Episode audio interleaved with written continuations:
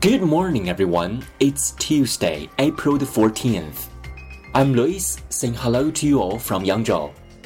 大家周二早上好，今天是四月十四号，我是 Yellow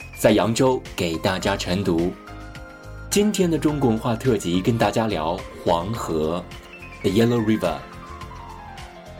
The Yellow River, 黄河 is about 5,464 kilometers long, the third longest river in Asia following the Yangtze River and the Yenisei River, and the sixth longest in the world.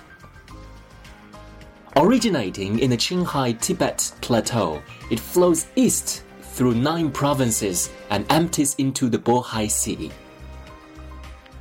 Sometimes Huanghe is poetically called the muddy flow. The Chinese idiom, when the Yellow River flows clear, is used to refer to an event that will never happen and is similar to the English expression, when pigs fly. The rich silt carried by Huanghe form fertile farmland that is the birthplace of Chinese culture. The Chinese refer to the river as the Mother River and the cradle of the Chinese civilization. That's all about this morning's reading. Thanks for listening. See you tomorrow.